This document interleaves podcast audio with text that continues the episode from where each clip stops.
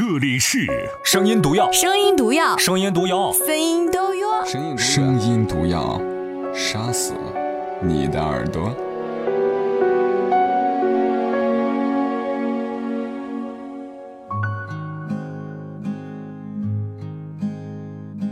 晚上好，各位亲爱的陌生人，我是马老师。有些单位应该都上班了吧？我还没上班呢。近一段时间，很多的朋友都在微信公众号“声音礼物”去问，说马老师你为什么没有更新啊？因为在放假呀。这还用问？今天选了一篇文字，呃，挺好的，叫做啊，我忘掉了，我得看一下。今天我还在家休息，选了一篇文字，是微信好友叫做“不念过去”他所推送的。文章的名字叫做《令你为难的事，越早拒绝越好》。熟悉我的朋友都知道，往往在录完之后，有可能会对这篇文字不满意，我可能会吐槽。我提前剧透一下，这篇文字我一定会剧透，什么鬼逻辑哈？好了，接下来我们要花八到十分钟的时间去分享这篇文字，《令你为难的事，越早拒绝越好》。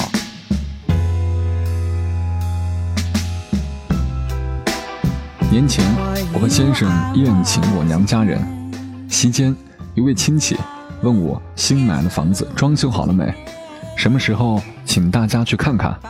我说有些细节没弄好，还没搬进去呢。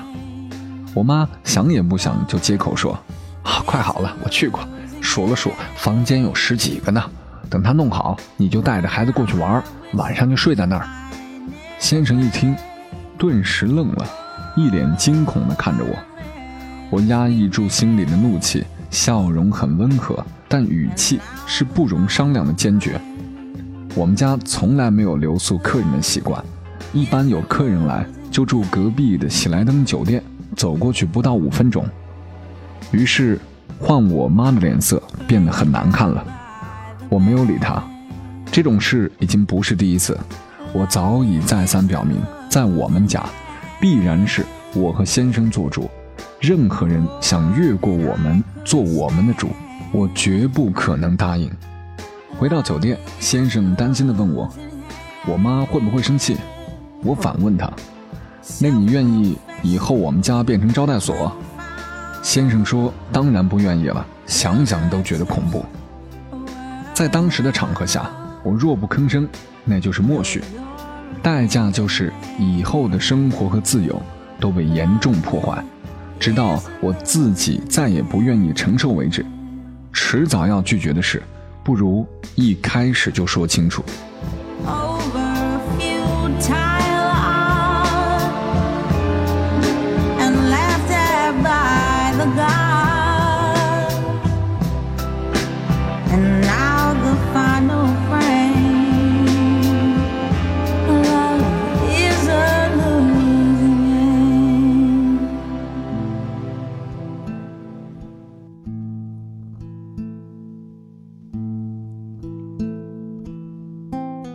我的大姑姑便是最好的前车之鉴。八十年代时，我出生的小县城基本上没有什么人种地了，大多数人或者上班，或者自己开始做小生意。但在风俗上，其实更接近农村。我大姑属于吃苦耐劳、头脑灵活的人。我在七岁的时候，她就在市中心买了一套商品房，全家都搬到市里去住。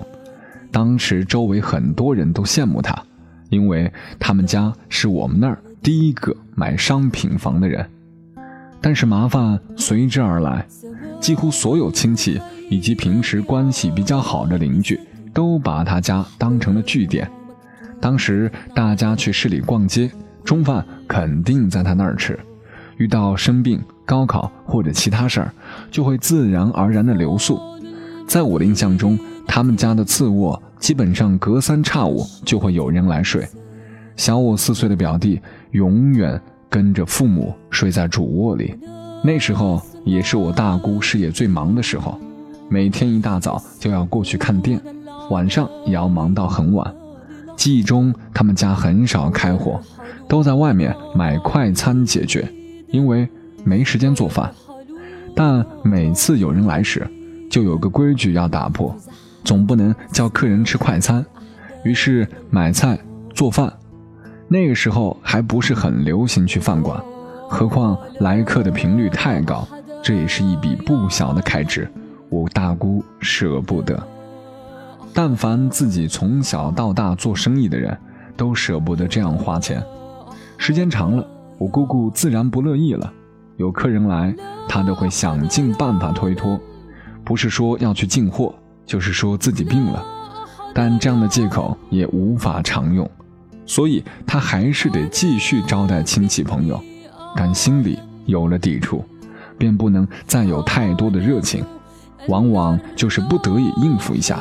也绝不会很热情真诚地挽留客人吃下一顿饭或者留宿，于是那些亲戚对他渐渐就有了意见。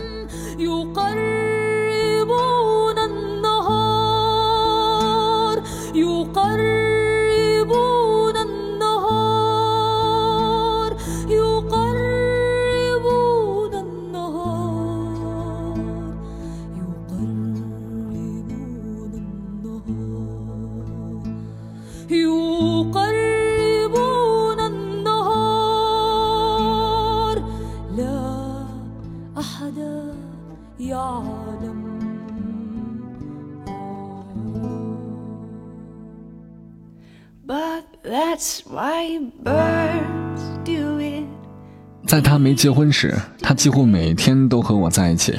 那时候我只有几岁，我的数学和诗词几乎都是他未嫁时教的。每到暑假，他都会接我过去住，因为我去了，他就有借口告诉其他亲戚，我侄女在家里住不下了。也是那段时间，我亲眼看着他每天有多忙，有多累。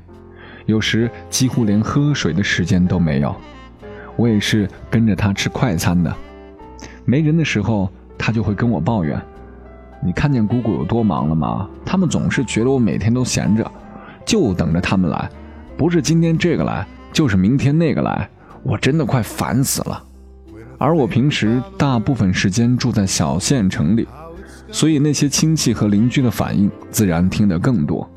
我不止一次听到他们对我说：“你姑姑这个人太自私、太顾忌，你长大了可千万别像她哦。”也经常听见亲戚聚会的时候毫无顾忌地谴责她。前几天我儿子生病了，住在他们家里，他们两口子都不热情，话也不多。说实话，要不是我儿子生病，就算请我去，我都不愿意去呢。另外一个接口说。上次我去逛街，中饭也在他们家吃的，他也没说吃完晚饭再走，我就自己回来了。他们家确实不太热情，尤其她老公闷声不吭的，让人觉得很不舒服。然后有人会总结：“哎呀，你们呀，人家现在是城里人，是老板，忙着赚钱，忙着和有钱人打交道的。我们这些穷亲戚，人家哪会看在眼里呀？”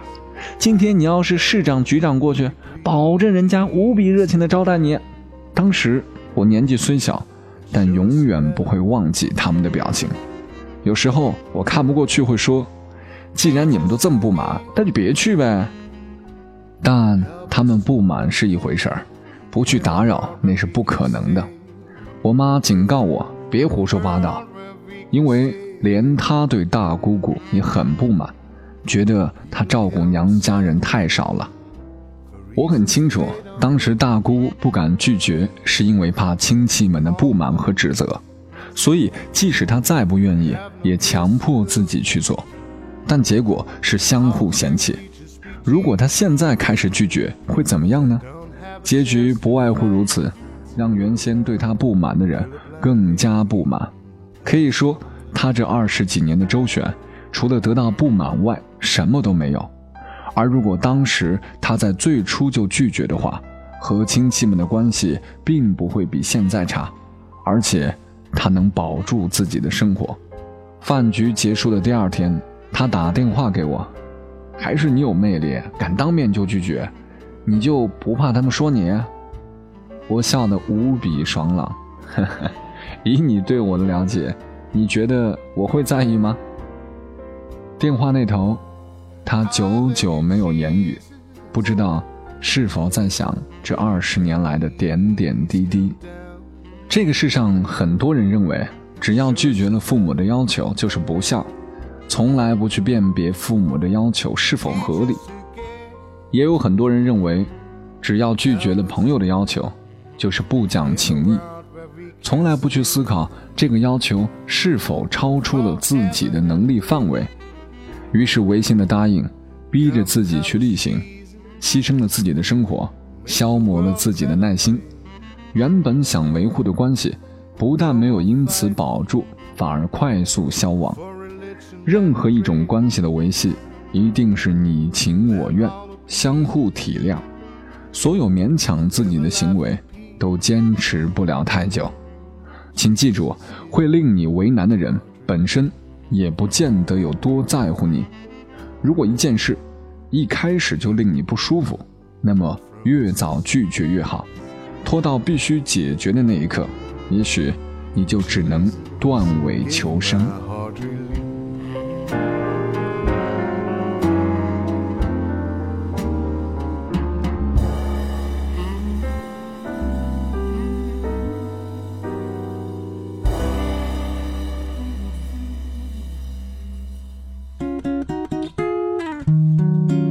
这篇文字我看完之后，其实我个人觉得有些论点我是赞同的。比如说最后这句话，会令你为难的人本身也不见得多么在乎你。这话我觉得说特别好啊！当然了，除了老师呀，除了交警这些哈，那另当别论。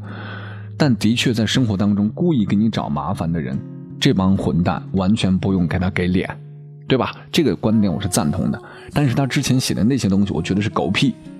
很简单啊，你不能把自己的所谓的。啊，驳斥妈妈的面子，当成说我在拒绝这件事情是为了未来能够和亲戚更好的关系的维护，这是狗屁逻辑，对不对？我可以做到更好，我可以既保证自己的生活，也会维系妈妈的面子，也会让那些帮亲戚、那帮道德绑架的人滚蛋。你完全可以用更好的语言艺术，干嘛要那么拽？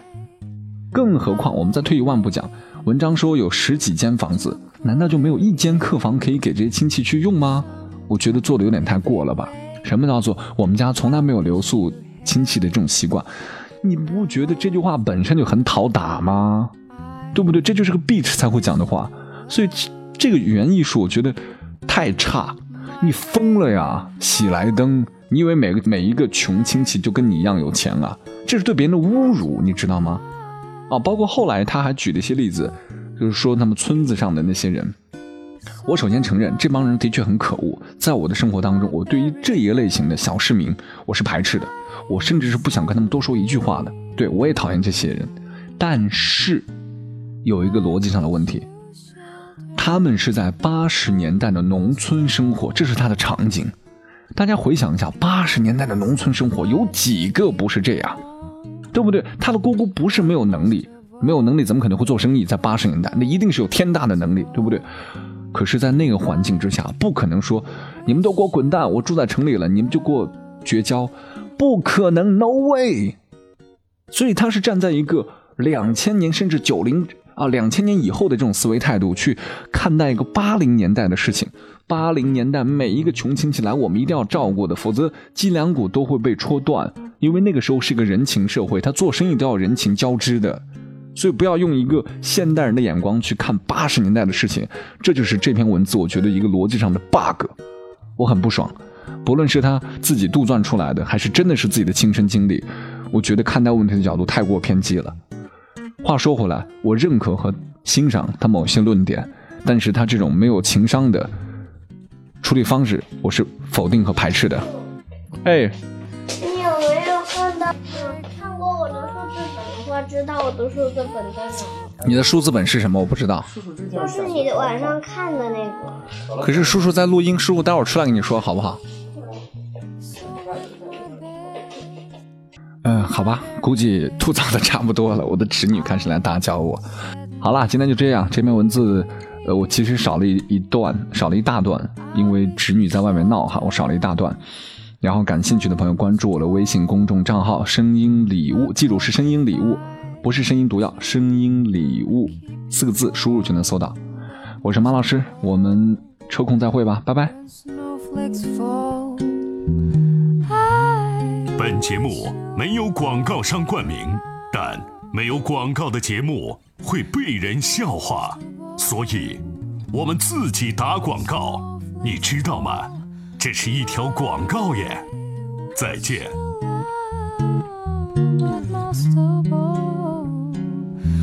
snowflakes fall